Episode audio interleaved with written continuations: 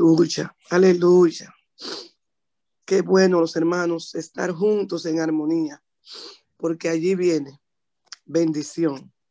Gracias Señor porque nos permites en esta mañana estar congregados para adorarte, para alabarte. Dice tu palabra, el que ama la disciplina, ama el conocimiento, pero el que la aborrece es un necio. Y hoy, Señor, te presentamos a ti, Señor, a mi amado hermano y pastor y coach, Arturo Reimer, para hablar de cómo podemos aprender a ser disciplinados, a sabiendas que la disciplina duele, pero al final es provechosa, para así nosotros poder alcanzar, ser tus hijos obedientes y alcanzar la vida eterna. En este momento, Señor, vengo a ti poniéndote a Arturo para que seas tú a través de él hablando de tu palabra, para que el Espíritu Santo lo use de manera majestuosa, como sabe el Espíritu Santo hacerlo, y para que Jesús, el Hijo de Dios, sea también quien le dé el poder y quien le dé de nuevo. Gracias, Señor, en esta mañana porque nos has permitido orarte, alabarte, decirle a todo el mundo que eres nuestro rey, que eres nuestro padre, que somos tus hijos, que esperamos en ti, que para ti es toda la gloria y todo el honor, todo el imperio, y que nos sometemos a ti, Señor, y que nos sometemos a tu reinado para conducirnos de acuerdo a lo propuesto por ti, porque ya sabemos que somos elegidos por ti, que hemos sido llamados, pero que nosotros también le hemos puesto atención a ese llamado. Aquí estamos. Y aquí está Arturo diciendo, heme aquí, envíame a mí. Permite, Señor, también que se abran los oídos de cada uno de nosotros, de los hombres y mujeres que estamos reunidos en esta mañana, participando de este chat, en este ministerio, de las iglesias de Cristo unidas con este ministerio internacional, donde no hay varón ni, hembra, donde no hay siervo ni libre, donde no hay, donde no hay rico ni pobre, donde no hay raza, donde no hay países, donde no hay nada, donde todos somos uno en ti, Señor. Gracias, gracias, Padre. Bendice a cada uno de los hermanos que estamos aquí reunidos que nos llevemos una porción de tu palabra y que la podamos poner en práctica y que la recordemos en toda la semana que nos queda hasta que podamos reunirnos de nuevo. Gracias, Señor. En tu nombre, Jesús. Amén y amén.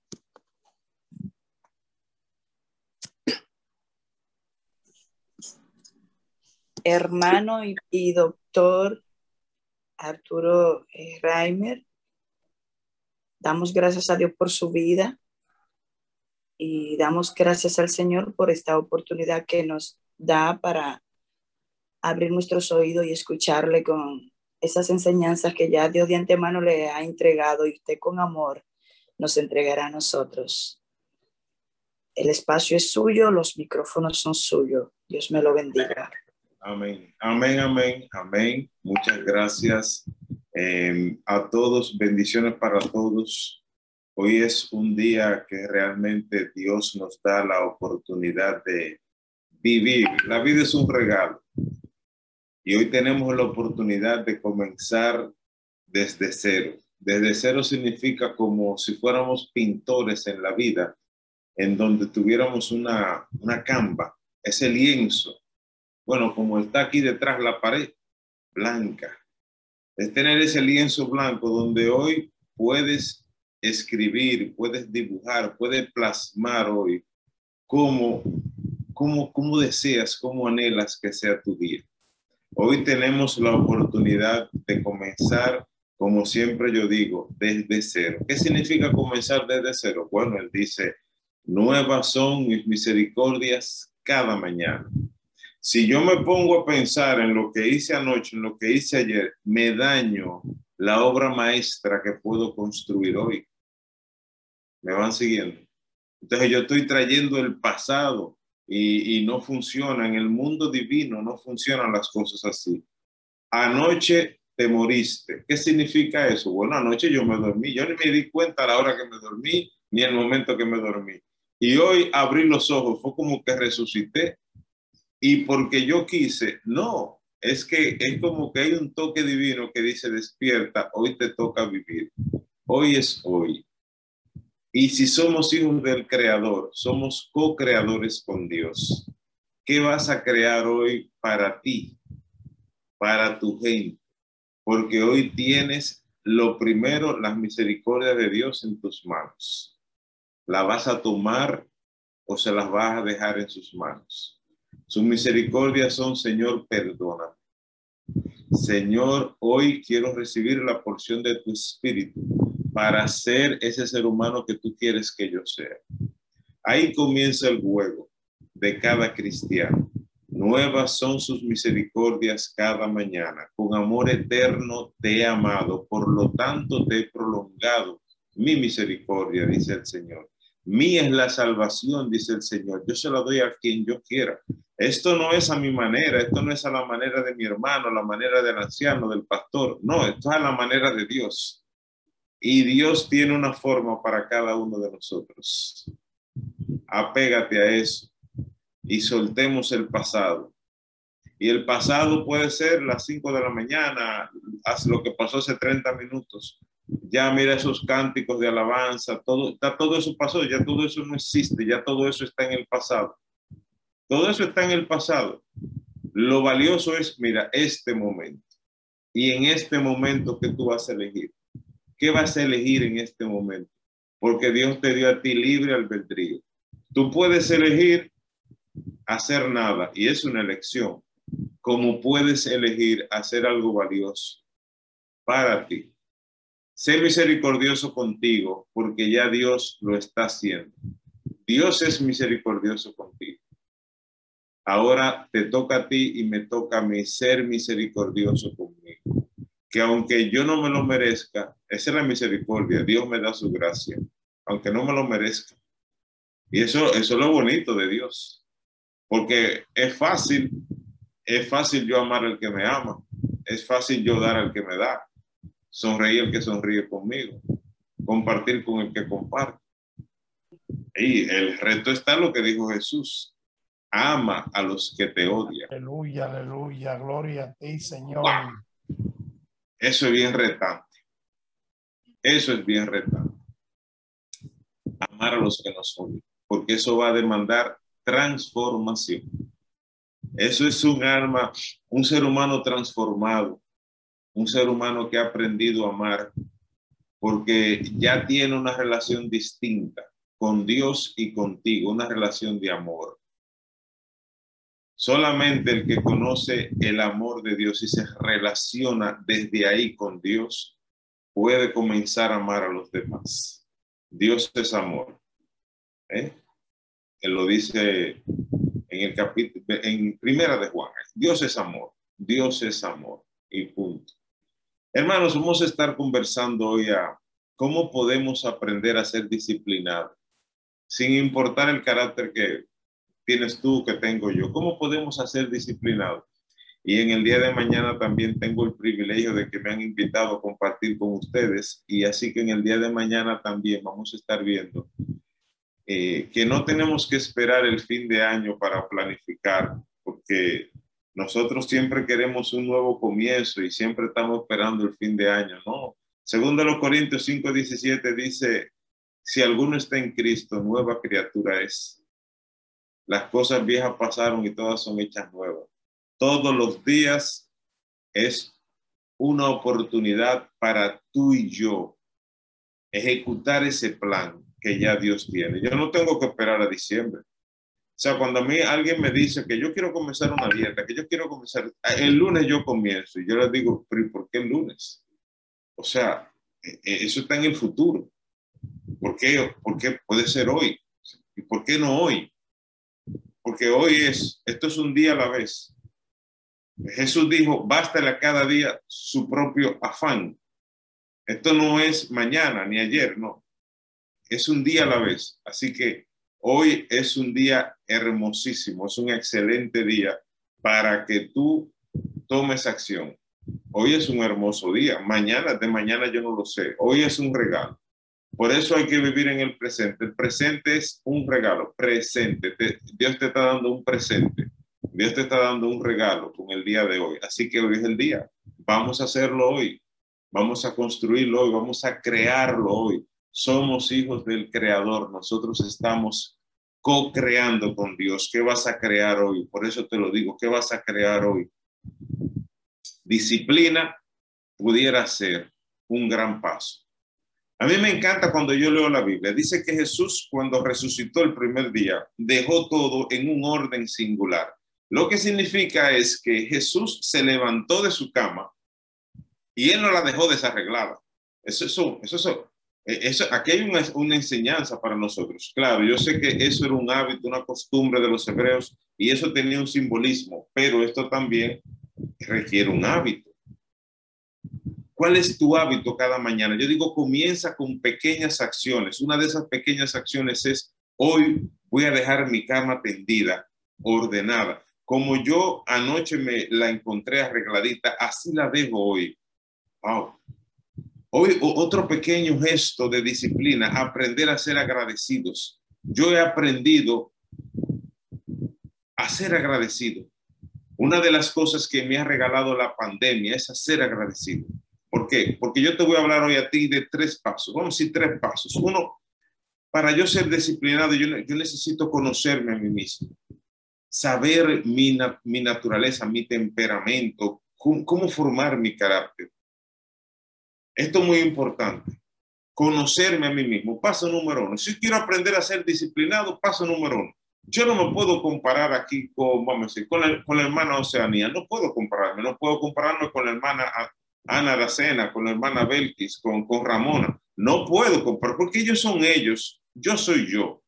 Y, y cada uno de nosotros eh, es un ente diferente. Por eso dice que la salvación es individual. Dios no, no, no nos salva en conjunto. Claro, Él nos salva a todos. somos su pueblo santo, real sacerdocio, linaje escogido, sí. Pero no quiere decir que Él salva por grupo. No, Él, él tiene un proceso especial con cada uno de nosotros. O sea, porque para Dios no es un grupo, e-, eres tú y Él tiene una relación diferente contigo.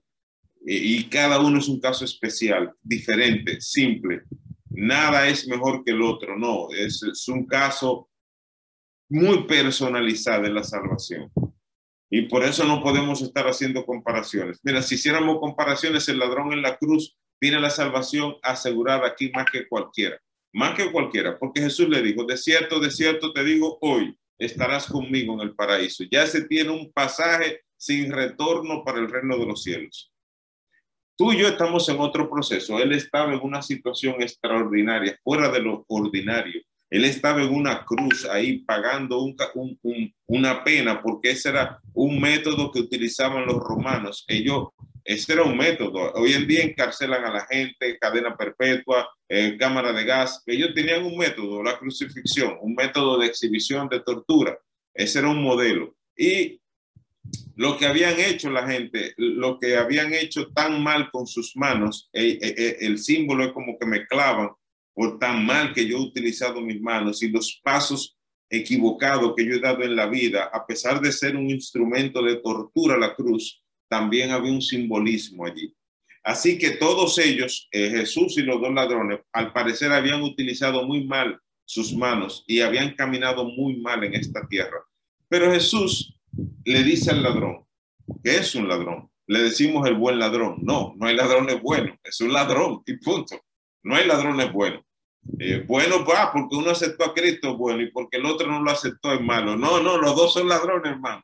Son ladrones los dos pero un ladrón que fue consciente y wow, y reconoció. Y ahí hay un ejemplo para nosotros, y él lo reconoció. Y entonces Jesús, ¿qué le dijo Jesús? Bueno, si tú pudieras bautizarte, bueno, si tú pudieras obedecer a Dios y si tú pudieras, eh, eh, qué sé yo, orar todos los días, quizá hubiese tenido la oportunidad de salvarte. Pero imagínate, así no se puede. Es que Dios no es psicorrígido. Dios, Dios, Dios está por encima de sus propias leyes por encima de su propio reglamento. Por eso que él dice en Abacú, mía es la salvación, dice el Señor. Yo se la doy a quien yo quiera. Esto no es a tu manera ni a la manera mía, porque tú y yo definimos, no, ese hermano no se puede salvar y tú eres Dios. Si o pregúntame, tú eres Dios, te pregunto, respóndeme, y tú eres Dios. ¿Y cómo tú defines? No, si nosotros podemos hacer algo por las personas es orar por ellos. Eso es lo que podemos hacer. Y yo preocuparme por mí, porque la salvación es del Señor. no soy yo, yo no soy el dueño de la salvación. Así que una de las cosas que yo aprendo en esta vida es saber que Dios tiene un proceso personalizado conmigo. Yo me conozco. Entonces yo no puedo compararme con otros. No puedo compararme con otros. Eh, y el caso que te planteo del ladrón es eso. Ah, como el ladrón no se bautizó, como el ladrón no dio estudio bíblico. Ah, bueno, pues yo también puedo hacer lo mismo. No, no, no. no. El caso de él es un caso extraordinario. Eh, y Dios tiene excepciones para las reglas. Pero no podemos hacer de la regla una excepción.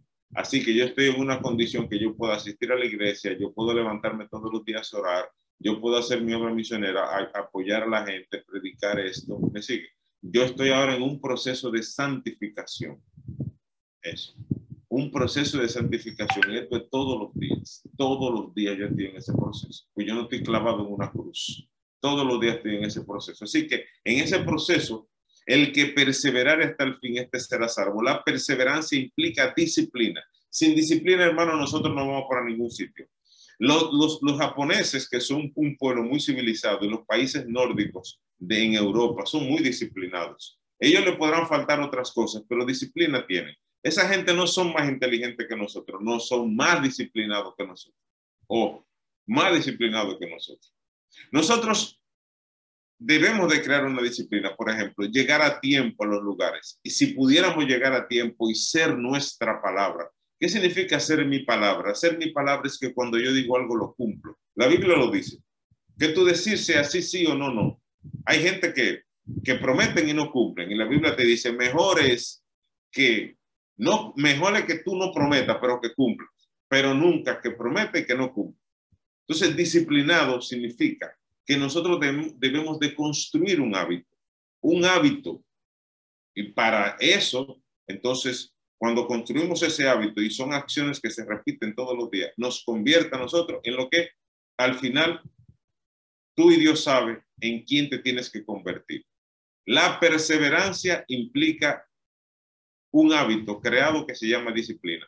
¿Cómo yo formo la disciplina? Son acciones de que hago todos los días, todos los días. Hay una acción que tú haces todos los días. Todos los días tú te cepillas, cepillas los dientes. Digo, yo espero que sea así, que espero que sea así que todos los días tú te cepillas tus dientes. Eso es una acción y esa acción repetida va a convertir en un hábito. Los hábitos, muchos hábitos sanos, forjan tu carácter. Tú tienes el hábito de leer la palabra eh, eh, diario, de orar. Eso es un hábito sano.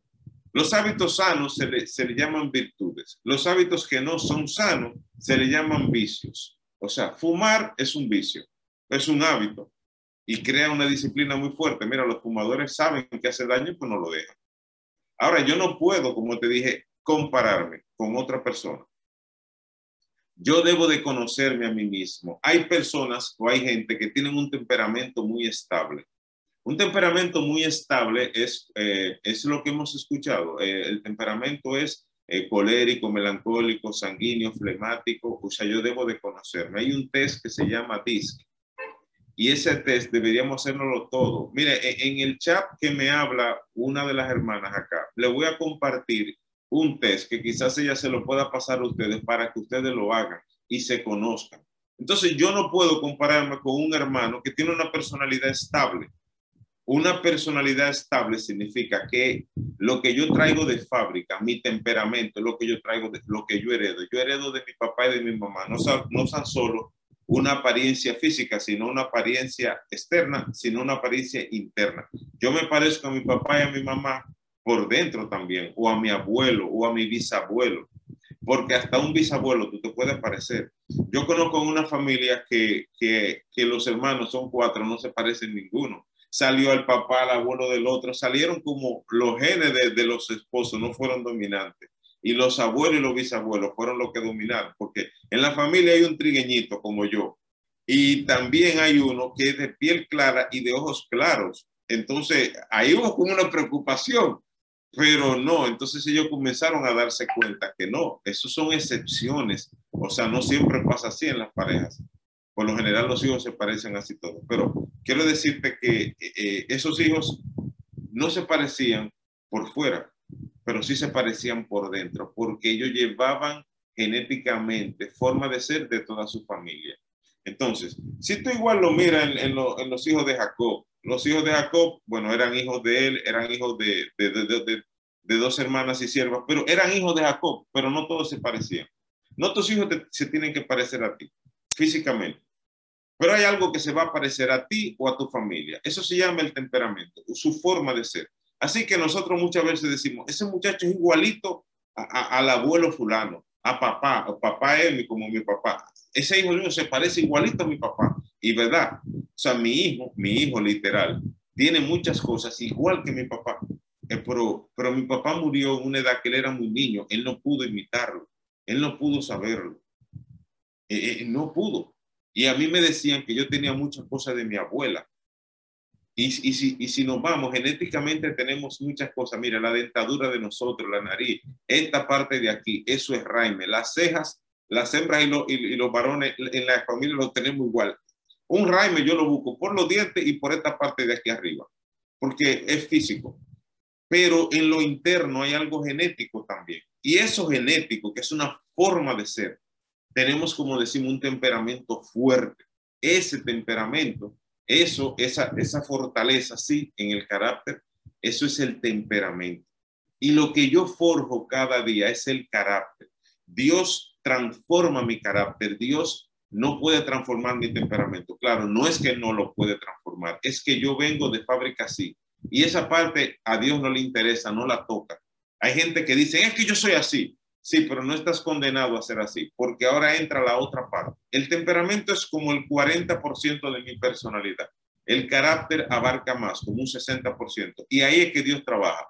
Y el carácter se forja con hábitos. Y los hábitos son, se forma con hábitos. Y los hábitos son acciones que yo hago todos los días. La educación, los principios y los valores, las experiencias de la vida, eh, todo eso forja mi carácter. Y cuando mi temperamento y mi carácter se unen, reflejo lo que se llama la personalidad. Y si yo quiero forjar este carácter, que es lo único que nos vamos a llevar para, el cielo, hermano, en este viaje hacia el cielo, usted, lo, usted va sin equipaje. ¿Qué es lo único que usted lleva? Una vida transformada. Y esa vida transformada es el carácter. Es el carácter. Y Dios está trabajando contigo. ¿Qué significa que Dios está trabajando contigo? Dios trabaja con nosotros todos los días. ¿Y, en qué trabaja Dios, hermano? En el carácter. Por eso Él dice que en Apocalipsis que Dios nos va a dar un nombre nuevo. En hebreo, un nombre nuevo significa un carácter nuevo. Y te va a entregar una piedrecita que nadie conoce, solamente el que la tiene. ¿Qué significa eso? Que yo sí sé cuál es mi carácter, yo lo sé. Hay cosas que aquí, mira, hay cosas que la hermana Oceanía y yo nos conocemos, pero hay cosas que ella no sabe de mí. Más, hay cosas que su esposo no sabe de ella, ni ella sabe de su esposo. ¿Por qué? Porque son cosas muy personales. Aunque seamos esposos, hay muy pocas cosas tú dices que tú no conoces de tu esposo. Sí, pero hay un lugar que solamente él y Dios lo saben. Esas son esas luchas internas. Esa piedrecita con un nombre nuevo que nadie conoce, solamente al que se lo den eh, en, Génesis dice que Dios le dio a Jacob un nombre nuevo, le dio un carácter nuevo. Él era, antes se le llamaba eh, Jacob, que significa burlador, engañador, estafador. Ahora le dio un carácter nuevo, que significa vencedor, porque luchó con Dios y los hombres y venció. Entonces ahora Dios hizo un trabajo lindo con Jacob y lo transformó en ese hombre. Dios está haciendo un trabajo lindo contigo. Y ese trabajo lindo contigo implica acciones. Esas acciones son hábitos. Y esos hábitos solo se logran con disciplina. Así que lo primero que yo hago es que me conozco, me conozco. Y no me voy a comparar con un hermano, porque un hermano con un temperamento estable son esas personas que son constantes, disciplinadas. Yo no. Yo soy fuego, yo soy pasión. Entonces, cuando yo quiero hacer algo, si yo no veo los resultados rápidos, ¿qué hago? Me desespero. Entonces, si yo me comparo con otro hermano, wow, yo creo que voy a estar mal digo, wow, qué mal estoy. No, no estás mal, estás en tu proceso. Un Pedro no lo podemos comparar con un, con un, vamos a decir, con un Pedro no lo pudiéramos comparar, un Rubén el hijo de Jacob, no lo podemos comparar con un Leví, con un Simeón. Bueno, y un Pedro yo no lo puedo comparar con un Juan. No, no lo puedo comparar con, con, con un Mateo. ¿Por qué? Porque cada uno de ellos tiene un temperamento y, y, un carácter que Dios iba forjando. Y ustedes ven que Pedro, Pedro es el que más preguntaba. Pedro era un hombre de acción, de, de armas a tomar. Entonces, él no podía decirle que yo veo que Juan avanza, maestro, y mira, yo, yo no, no, no, no, él no se podía poner a llorar porque el maestro le iba a decir, es que Juan tiene un proceso, Pedro, y tú tienes otro proceso. Lo más importante es conocerte. Así que yo dejo de castigarme. ¿Y cómo yo dejo de castigarme? Yo dejo de castigarme cuando yo aprendo que la hermana Atalía, si Atalía o Teres, ella lleva su proceso y yo no puedo compararme con ellas, porque ellas tienen una experiencia de vida, yo tengo otra.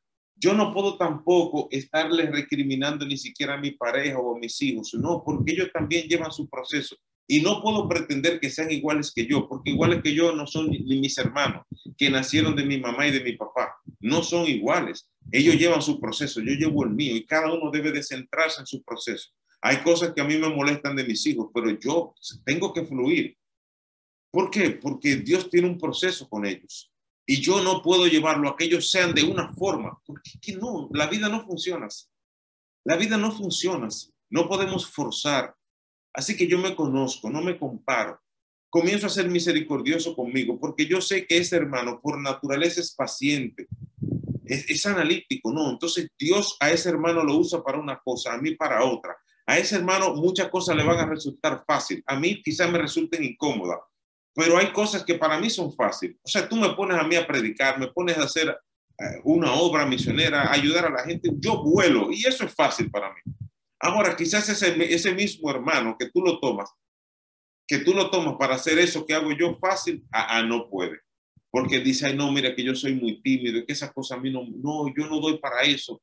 Y, y por más que tú insistas, no va a poder. Entonces, cada uno tiene su virtud. Nadie es mejor que nadie, nadie es peor que el otro. No, no. Así no funciona. Así que primero me conozco y yo sé que Dios tiene un proceso bonito conmigo. Yo he aprendido a ser disciplinado en el tránsito. Ahí te voy a traer un ejemplo. Así que en el tránsito yo vivía peleando, vivía literal. Yo en este país peleo mucho, en República Dominicana, en Costa Rica, cuando estoy, cuando estoy en otros países civilizados, más civilizados que otros civilizados, para mí ese, esa forma de ser no sale. Pero aquí en República Dominicana sale. En República Dominicana tú no puedes dejar un espacio entre un carro y otro. La ley dice que tú debes de dejar dos a tres metros, que tú puedas ver los neumáticos, la llanta del, del, carro que está al frente. Pues si tú haces eso aquí, hay otro que se te va a entrar al frente y va a aprovechar ese espacio. Y yo digo, pero Dios mío, pero ¿y por qué? Entonces yo vivía desesperado en el tránsito, vivía peleando con todo el mundo. Y en un momento como que algo me dijo, wow, ¿y si el pastor fuera aquí? ¿Y si el hermano fulano fuera aquí a la par tuya, al lado tuyo? Tú, Tú dirías tantas cosas que tú dices, Arturo, porque se lo digo, hermano, honestamente. Había gente que yo le decía hasta una mala palabra. Pero claro, nadie me oía porque yo estoy adentro en mi vehículo. Pero nadie me oye. Dios, mío, ¿y qué es esto que yo estoy haciendo? Y yo así, pero Dios mío, ¿y qué es esto? Pues si Jesús fuera al lado mío aquí, el Espíritu Santo fuera al lado mío, estuviera avergonzado. Y, y te voy a decir, si Jesús fuera aquí al lado mío, yo estuviera muy bien comportado en el carro, muy decente, muy santo. Y yo no me atrevería a decir nada. Pues sabe que Jesús está conmigo. Entonces yo dije que voy a aprender y fueron pequeñas acciones todos los días. Y yo me desesperaba. ¿Por qué? Porque yo decía, voy a hacerlo, voy a hacerlo, voy a ser agradecido. Yo no voy a maldecir a nadie, voy a bendecir. Y no me salía, hermano. Y no me salía. ¿Por qué? Porque mi forma de ser, yo quiero resultados ya. Porque mi forma de ser me hace ser impaciente como Pedro, como Rubén, como los hijos del trueno, como Juan yo soy un estilo de personalidad que cuando yo voy a tomar acción con algo es ya. Y, me puede poner usted una pared en el frente y yo me la voy a llevar. Yo soy un Rubén y yo lo conozco. Yo soy un Pablo, yo lo conozco. Lo reconozco. Entonces, yo aprendí que para ser disciplinado también necesito ser conmigo misericordioso, paciente, amable, humilde, y eso ha conllevado que hoy en día en el tránsito, y yo les cuento esto porque hoy en día en el tránsito yo hasta me río, literal. y, y, me siento en paz. Increíble, Dios hizo el milagro, pero fue un trabajo, no de una semana, fue más de un mes. Y gracias, Señor, y gracias. Hay una disciplina que tengo, un, un hábito que he creado. Gracias, Señor. Y, y aprendí a ser agradecido. Aprendí a ser paciente en el tránsito. He aprendido a ser agradecido porque él dijo, él dice en su palabra, da gracias por todo. He aprendido ese hábito Dar gracias, Señor. Dar gracias porque en la pandemia perdí mi negocio. Dar gracias porque me comí prácticamente todos mis ahorros. Un año entero, un negocio cerrado, más de un año. Wow, gracias Señor porque tú me has dado la capacidad de reinventarme. Gracias Señor. Gracias Señor porque a pesar de todo, no, no he pasado hambre y tú has suplido, tú has suplido Señor, gracias. Y como, mire, yo no sé, yo no lo sé, hermano. Yo no lo sé. No me pregunten que yo no sé. Gracias, Señor. Gracias porque a pesar de todo esto, me ha dado un crecimiento y una paz, Señor. He aprendido a ser agradecidos. Antes no, antes yo me, me llenaba de ansiedad, de amargura. Era terrible. Y hoy yo siento una vida en paz, pero lo aprendí, hermanos. Lo aprendí y no fue fácil.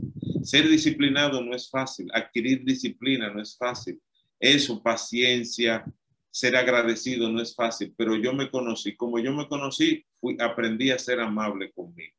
Yo cuando a mí las cosas no me salían, yo me autoflagelaba y me castigaba, porque yo decía, pero el, fulano lo hace. No, pero que, yo no soy fulano. Entonces aprendí a ser amable conmigo. Entonces, en este proceso me he conocido y he aprendido a ser amable conmigo. Y, y me he aprendido a amar, no como Dios me ama, porque imagínense, pero he, aprendido a entender ese amor de Dios y que Dios es paciente conmigo. Y esto que yo te estoy diciendo es para que tú lo lleves a tu vida. Listo. Para que tú digas, wow, qué pequeñas acciones yo debo de hacer todos los días para convertirme en ese hombre disciplinado. Acciones de todos los días. Quizás con la comida, quizás es habituarte a decirle a tu pareja que la amas. Sí, quizás es pedirle apoyo a tu pareja, sí, porque mire, si tú quieres dejar los carbohidratos, por ejemplo, y tú dices, bueno, yo después de las 5 de la tarde no le como pan a nadie, pero tu pareja llega con el pan tostadito para la cena. Entonces tú le dices, pero espérate, o sea, tenemos también que ayudarnos, o sea, como que es decirle a tu, pareja, mira, Dios dice que, que, tú eres mi ayuda idónea y en este momento tú no estás haciendo una ayuda idónea. Ayuda idónea es una ayuda conveniente. Así que también en este proceso pido apoyo y que mi pareja me apoye. Nos apoyamos la acción todos los días de abrazar a tus hijos. Todos los días, eso es un hábito, de abrazar a mis hijos. Así que, segundo paso, mi relación conmigo. Primer paso, me conozco a mí mismo. Segundo paso, mi relación conmigo. ¿Cómo te estás tú relacionando contigo? Cada vez que tú no logras un, un, un hábito, algo que te propones, algo que tú quieres dejar, a veces es un pecado, hermano. Los, los pecados crean un arraigo tan fuerte en nosotros, una fuerza tan grande. Ah, porque sin darnos cuenta fueron acciones de todos los días que se convirtieron en un hábito. Y un hábito forma un patrón y un patrón de conducta maneja tu vida. Maneja. Por eso Pablo decía, lo bueno no lo hago y lo malo que no quiero, eso hago. Romanos 8 está ahí. Porque ese patrón ya te domina y te controla, te maneja literal. Por eso es tan importante ver ¿A dónde me llevan mis acciones de todos los días? ¿A dónde me llevan? Porque darle, darle reversa a eso cuesta mucho, pero cuesta que ustedes no se imaginan. Así que yo miro, lo segundo, primero me conozco, segundo, mi relación conmigo. Cuando tú fallas en algo, ¿qué te dices a ti mismo? ¿Qué te dices? Porque lo que yo te, lo que tú te dices, te aseguro que no se lo podrías decir a un amigo, porque si se lo diría a un amigo, ese amigo dejaría de ser tu amigo. ¿Qué te dices a ti? Porque yo me decía cosas horribles, me decía cosas muy feas y yo aprendí también en este proceso a ser amable conmigo, ser misericordioso conmigo. Yo te pregunto, a ti te enseñaron moral y cívica, moral y cívica a mí me enseñaron en el colegio a respetar a los demás. Así que yo no le diría a la gente, por ejemplo, eh, pero qué estúpido tú eres, pero tú siempre haces lo mismo, tú eso no lo vas a lograr, eh, va a ser imposible para ti. Eh, qué idiota eres, siempre pasándote lo mismo. O sea, yo no le diría a una gente así, pues si yo le digo así me quedo sin amigos. A un hijo yo no le diría una cosa así imposible. Ah, pero yo me la digo a mí. Ah, oh, o sea, yo respeto a los otros, pero yo no me respeto. O sea, no, entonces yo dejé de insultarme ya. Una de los pilares en el autoestima es autoconcepto. O sea, yo voy forjando mi concepto. ¿Qué tú piensas de ti? Tú piensas de ti que tú eres un idiota, una idiota, un estúpido. Yo no sirvo para nada. Y eso es lo que Dios piensa de ti. Yo no creo eso. Por el contrario, Él dice, vosotros sois la luz del mundo. Ahora, yo soy la luz del mundo. Yo soy la sal de esta tierra. Yo estoy convencido de eso. Yo no de tu hermano, yo soy la luz. Yo soy luz. Arturo Raime es luz. Porque lo digo yo, no, porque lo dice el Señor. Y yo creo lo que dice su palabra. Yo soy luz, yo. Yo soy un linaje escogido, real sacerdocio. Yo soy santo, yo. Yo, sí, yo lo digo, yo, yo me lo creo y lo, me lo digo y lo repito 20 veces. Ahora, yo sé que yo soy sombra, sí, porque yo sé que en pecado me concibió mi madre, pues yo lo sé, sí. Yo sé que yo fui destituido de la gloria de Dios porque todos están, porque, porque todos hemos pecado, todos hemos pecado y hemos sido destituidos de la gloria de Dios. Pero donde abundó el pecado, sobreabundó la gracia. ¿Me van siguiendo? Entonces yo soy luz y yo me, me, fijo ahí. Yo no me voy a fijar en mis cosas negativas. No, yo no me fijo en lo negativo. Entonces, ¿qué tú piensas de ti? Eso es autoconcepto. Autoestima comienza con lo que tú piensas de ti. Y si tú piensas de ti que no lo va a lograr, que yo no lo voy a conseguir, hermano, todo lo puedo en Cristo que me fortalece. Su poder se perfecciona en mi debilidad, porque cuando soy débil, Él me hace fuerte. Eso es lo que dice su palabra. Porque el espíritu que Dios te ha dado no es un espíritu de cobardía, sino de amor, de poder y de dominio propio. Eso no lo digo yo, te lo dice Él. Listo. Así que yo, yo, yo abrazo eso. Entonces me conozco a mí mismo y me relaciono conmigo de una manera diferente. Ok, Señor, si esta vez no lo logré, pues la, en la segunda sí. Y le doy y le doy hasta que suceda. O sea que yo me propuse hacer ejercicio. Y la primera vez no iba. Tenía una excusa, un cuento. Y siempre había una situación para yo no ir al gimnasio. Yo quería ir al gimnasio. Entonces yo aprendí algo. Yo hoy se me presentaba algo y algo real. Y yo le decía al cuerpo mío, tú no te gobiernas. Este cuerpo no se domina solo. Este cuerpo no se domina solo. A ti te manejo yo porque mi mente tú no me la vas a controlar. Mi mente controla mi cuerpo. Y usted dice que no va a hacer ejercicio. Ok, yo no puedo hacer ejercicio hoy una hora, pero yo me ponía la ropa del gimnasio y yo iba al gimnasio aunque sea cinco minutos. Y yo me ponía la ropa aunque no fuera, pero yo le decía al cuerpo, no es a tu manera. Así que dejé de castigarme porque hoy no lo lograba. Y yo hacía, aunque sea pequeños pasos. Sí, es verdad. No puedo ir una hora al gimnasio, pero puedo ir 15 minutos. Le estoy diciendo a mi cerebro, le estoy diciendo a mi mente, esto va a suceder. ¿Me siguen? Esto va a suceder. Y ya no son 15 minutos, ya son 30 minutos y ya son 45. Y si bien yo no podía a las 6 de la mañana, yo salía con mi bulto en el vehículo. Y si tenía un espacio a la una de la tarde, a la una de la tarde yo me metí al gimnasio 30 minutos, pero son 30 minutos y voy creando un hábito. Voy creando un hábito, voy creando un hábito y le doy gracias a Dios que también eso está sucediendo en mi vida. No tengo una hora, pero hago ejercicio todos los días. ¿Me, siguen? ¿Eh? Porque no tiene que ser tampoco una hora, pero voy creando el hábito, voy creando el hábito, voy creando, porque los hábitos se crean con el tiempo. Eh, un hábito no se crea en un día. Hay, hay gente que dice, no, que los hábitos se crean en 21 días. No, eso es un, eso es un error sacado de un libro que se llama Cyber Cybernetic. Eso es de un, de un, uh, de un uh, cirujano francés llamado Maxwell Max. El Maxwell Maltz. Él, él, él hacía operaciones y él escribió en ese libro, Cyber Cybernetic.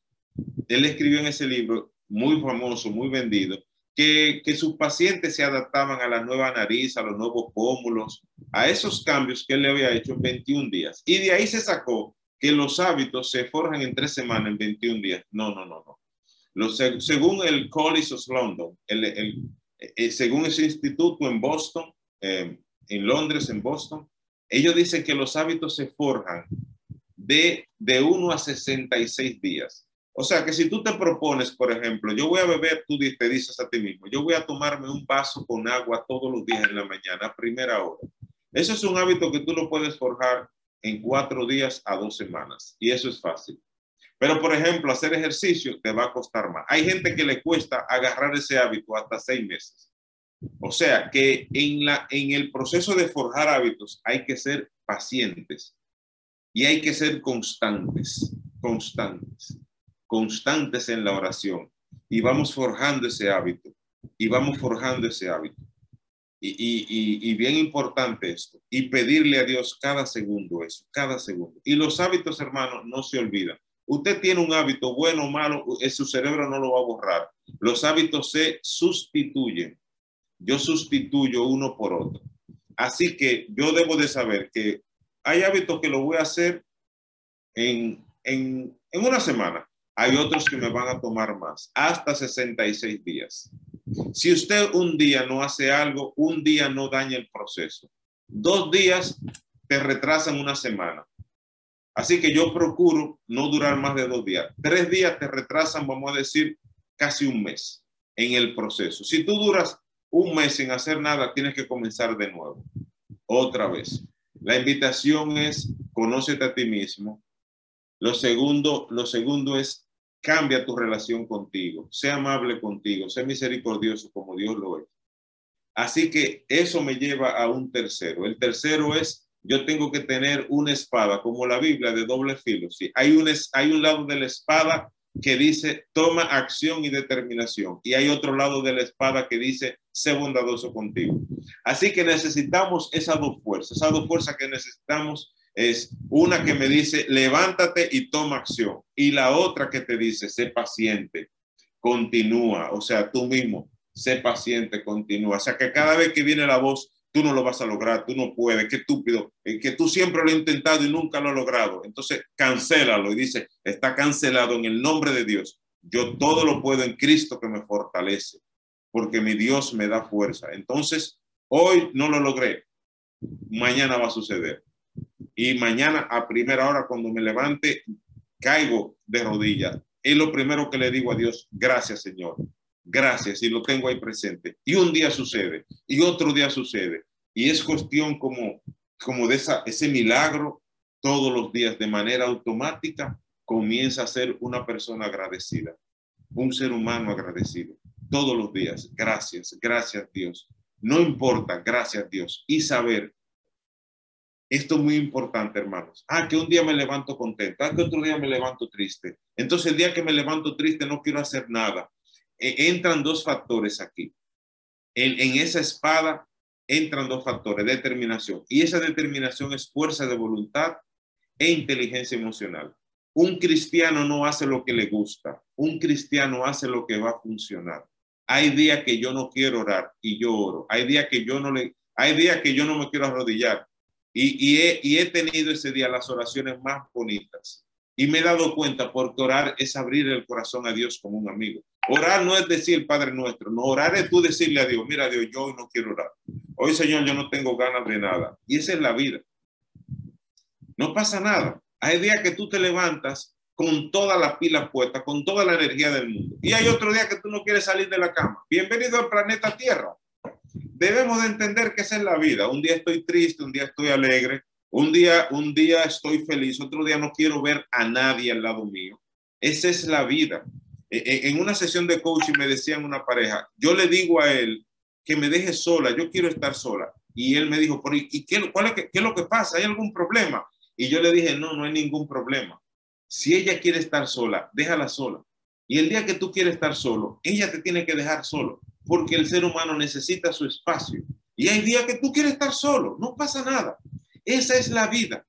Hay días que tú no quieres ni hablar, hay días que no te sale una sonrisa, hay días que tú dices, yo estoy triste, yo no sé por qué. Esa es la vida. Bienvenido al planeta Tierra y Dios lo sabe.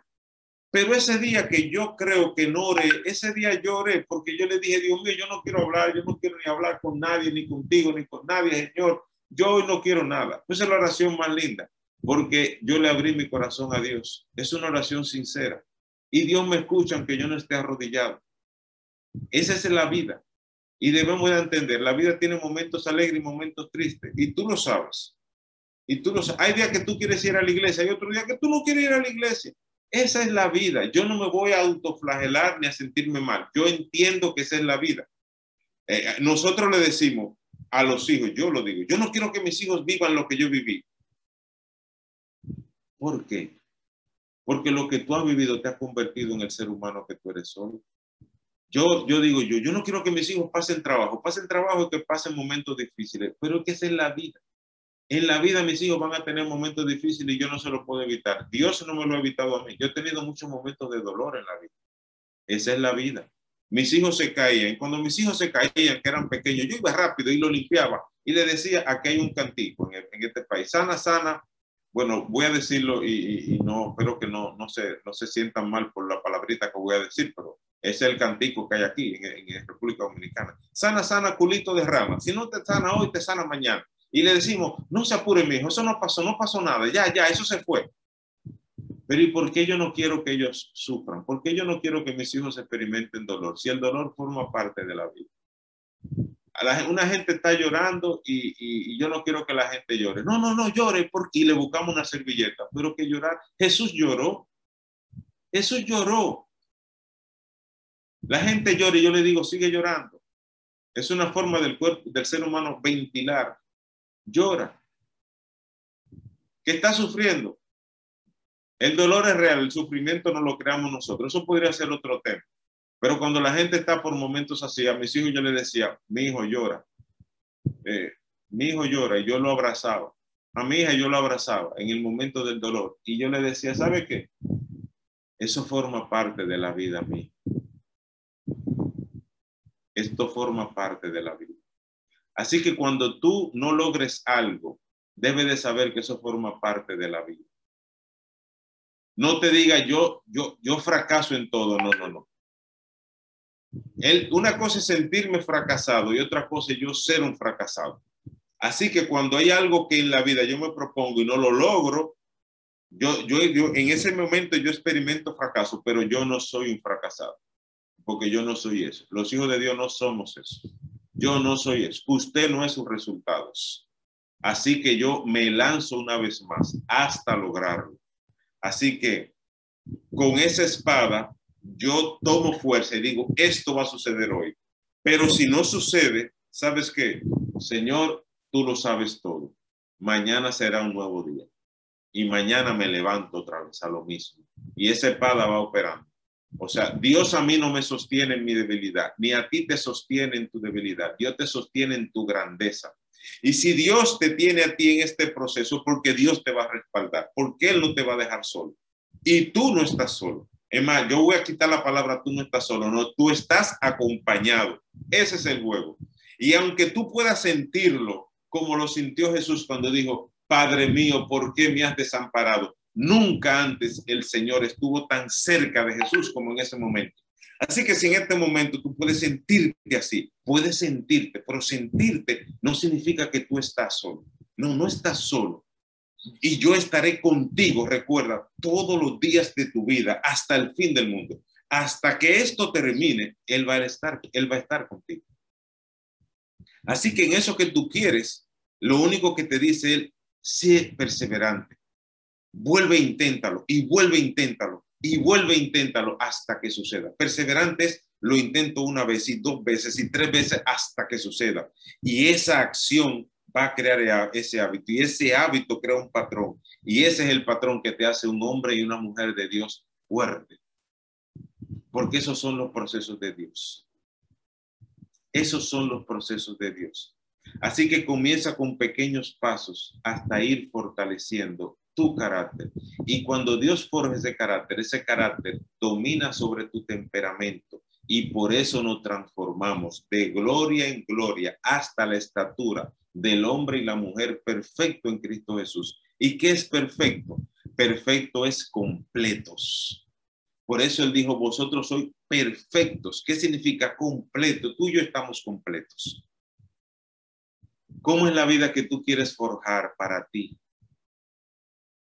Para los tuyos. Yo te digo, da un primer paso una pequeña acción hoy. Una pequeña acción. Ámate, sea amoroso contigo, sea amable contigo. Porque si tú no lo eres, ¿quién lo va a hacer? Si tú no eres amable contigo, ¿quién lo va a hacer? Si tú no te amas, si no te respetas, si no te valoras, ¿quién lo va a hacer entonces? A veces exigimos eso, que tú no me amas, que tú esto, pero es que soy yo el que me tengo que amar. ¿Me siguen? Ya yo aprendí a respetarme, ya yo no me digo, ya yo no me insulto. Los seres humanos normales nos insultamos de día 15 veces, ya yo cancelé eso. Ya yo no me insulto. ¿Qué insultarme? Yo no puedo, tú, a ti siempre te pasa lo mismo, nada más por idiota te pasan esas cosas, nada más a ti. O sea, no, ya yo solté eso. Todo es perfecto. A los que aman a Dios todo le ayuda bien. Así que yo digo, aquí hay una enseñanza para mí, hay un aprendizaje. Gracias Señor. Gracias Padre. Y, estoy en un proceso de aprendizaje, de crecimiento con Dios. Es fácil, no hermano, no es fácil. Si fuera fácil, todo el mundo lo lograra. Si fuera fácil, todo el mundo ya tuviera salvo. Si fuera fácil, tuviéramos las relaciones de pareja perfectas, que te digo que no existe. Esas relaciones de pareja que decimos que es perfecta y maravillosa, mentira. No existen relaciones armoniosas. ¿Por qué? Porque los seres humanos somos sombras y luz y punto. O sea, yo tengo mi virtud y tengo mis defectos y tu pareja lo tiene y ustedes van a chocar. Lo único que aprendemos a amar. Yo aprendo a amarme y como yo me amo, como yo soy, aprendo a amar a mis hijos. O sea, tú aprendes a amar a tu pareja con sus luces y sus sombras y ya. No, yo no puedo querer solamente lo bonito de las otras personas. Yo también amo a las personas con las cosas que no me gustan de ellos. Por eso Jesús dijo, ama a los que te odian, o sea, lo que yo rechazo de la otra persona. Listo. Esa es la vida. Pero todos los días vamos tomando acciones que hacen que nuestras relaciones de pareja sean más armoniosas. Eh, crea un hábito de eso. Crea un hábito de conversar todos los días con tu pareja. Sí, yo se lo recomiendo a todas las parejas cuando van a mis sesiones de coaching. Yo se lo digo, no pueden acostarse sin sacar un espacio para ustedes. Tienen todos los días, deben, elijan libre albedrío, elijan todos los días sacar un espacio con ustedes. Elige todos los días sacar un espacio para ti. Tú debes regalarte. Tú, tú te mereces 10 minutos de tu tiempo, por lo menos, para ti, aliméntate adecuadamente, eso es un hábito. No te comas cualquier cosa para llenar tu estómago. Elegir alimentos sanos es un acto de amor hacia ti. Decirte palabras bondadosas es un acto de amor hacia ti. Compartir lo que tienes con los otros, eso es otro hábito. Crea hábitos que generen en ti virtudes y esas virtudes son lo que van a hacer el ser humano que Dios quiere convertirte, en quien Dios quiere convertirte. Porque el que comenzó en vosotros la buena obra, la perfeccionará hasta el día de nuestro Señor Jesucristo. Que Dios te dé un día hoy bendecido y productivo. Y son pequeñas acciones lo que nos va a llevar a grandes resultados. Mañana estaremos por acá, Dios mediante. Que Dios te cuide grandemente. Amén. Gracias, doctor. Dios le bendiga. Si tiene tiempo para algunas preguntas, nos deja saber. Eh, sí, déjame, déjame ver acá. Uh, sí, le voy a dar como 10 minutos. Y ya Elvis, permíteme decirle a Arturo, Arturo, ciérrate los oídos, por favor. Tápate los oídos. Hermanas, hermanos, este tipo es el final. Ay. Dios te bendiga. Amén. Dios te bendiga. O sea, él, tienes mucho que dar, por eso te amo. Y yo espero que las cosas que tú has hablado hoy los retengan. Y si no los retienen, vuelvan al chat y escuchen todo, porque hoy yo me voy a tomar la plática para mí. De verdad, Arturo. Y lo que más me gusta es que tú eres Arturo. Tú no tienes pose para decir eh, que eres un ser humano igual que todos nosotros, que lo que nosotros no queremos decir. No queremos abrirnos. No queremos abrirnos. Eso no quiere decir que digamos todo lo que pensamos. Porque como tú dijiste ahorita, hay cosas de mi marido que yo no sé, hay cosas de, que él no sabe de mí. Pero solamente Dios lo sabe. Y en ese, en eso, es el carácter que yo quiero que Dios me cambie ese carácter Amén. Y que me haga con el carácter de Él. Gracias, amado. Amén. Amén. Amén, mi hermana. Lo recibo. Amén. Amén. Listo. Si tienen alguna pregunta, hermanos. Si alguna hermana tiene algún, alguna inquietud, puede levantar su mano, por favor.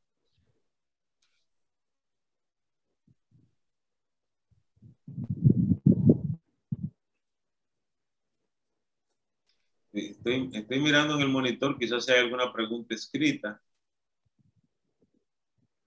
Pero, pero bueno, yo, yo se lo podría dejar así en resumen, eh, así en resumen de, de, lo de hoy, eh, en, en, lo que es la disciplina. Conócete a ti mismo.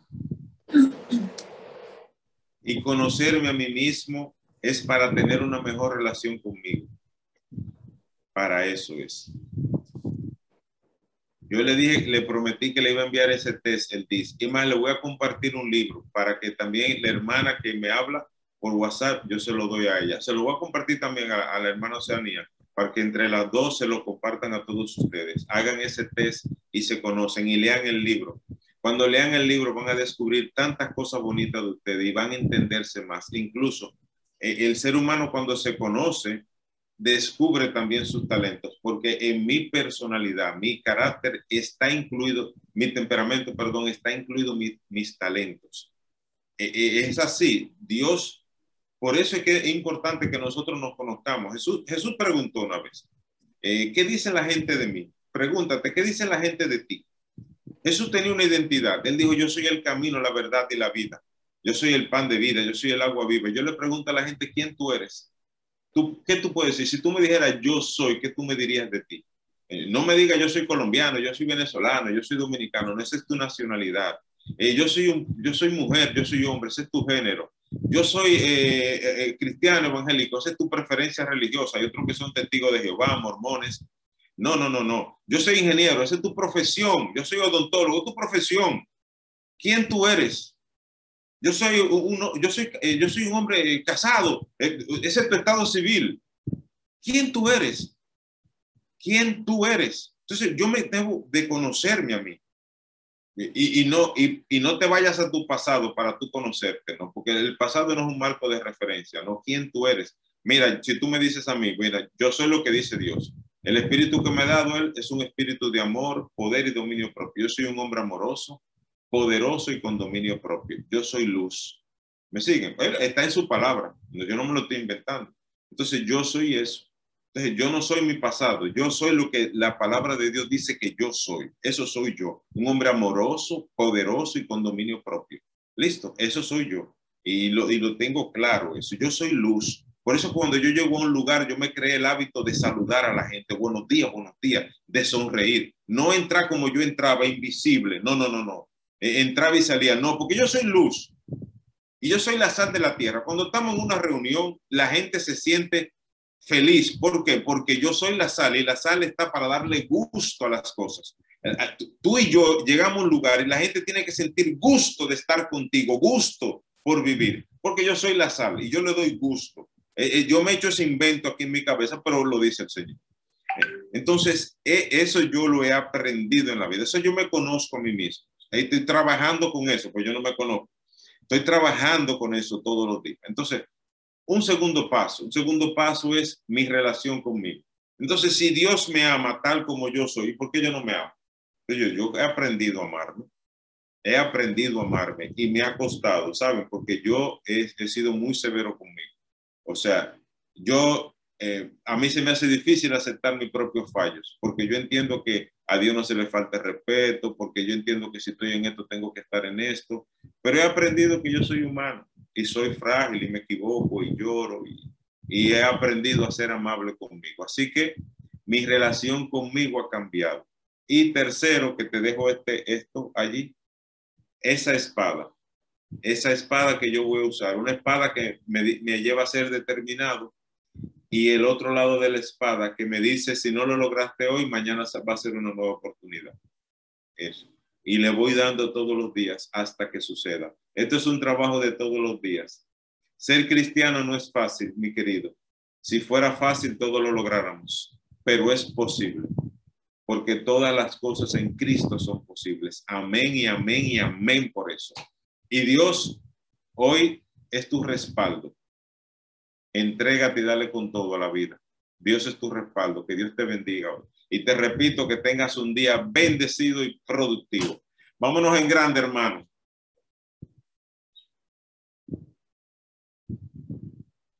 Dios le bendiga, pastor. Dios lo siga guardando, lo siga prosperando, le siga dando y sobre todo que esa gracia derramada sobre usted se mantenga en el nombre de Jesús. Amén. Eh, vamos a bendecirlo con una oración, ¿nos permite? Sí, claro. La hermana Isaura, por favor. Amadísimo Padre, te damos gracias, Padre primeramente por permitirnos, Señor, encontrarnos una vez más en el devocional, Padre. Pero también te damos las gracias, Padre, por este hijo tuyo, Padre, por Arturo, Señor. Llénalo de bendiciones, Señor. Síguelo guiando, Padre. Síguelo guiando en tu palabra, Señor, para que Él nos dé de aquello, Señor, que transforma, de aquello que llena, Señor, de tu palabra, Padre, para que nos dé ese manjar, Señor, para que podamos ser disciplinados bajo tu voluntad. Gracias, Padre, por este hijo tuyo, Señor. Bendice su familia, Padre, guárdalo, Señor. Bendice su entrada, bendice su salida, Señor. Bendícele cada día, Señor, que tu Espíritu Santo camine con él. Bendícelo grandemente, Señor, y suple todo, Padre, lo que haya falta en él, Señor. Gracias, Señor, por su vida. Gracias, Señor, por su salud. Gracias, Padre, por, por todo lo que tú le has dado, Señor, y nos has dado a cada uno en esta mañana. Gracias, Señor, que esas palabras, Padre, se queden en nuestro interior, Señor, y no solo se queden allí, Señor, sino que podamos, Padre, ejercer, Señor, esas disciplinas, Señor, que nos fortalecen. Gracias, Señor, por su vida. Te lo entregamos, Padre, en este día, nos entregamos todas, estamos aquí bajo tu presencia, Señor, y en ellas continuamos. Nos despedimos, Padre, del devocional, más no de tu presencia, Señor. Aquí estamos, Padre, para adorarte y glorificarte cada mañana. En el nombre de Jesús, amén y amén. Amén.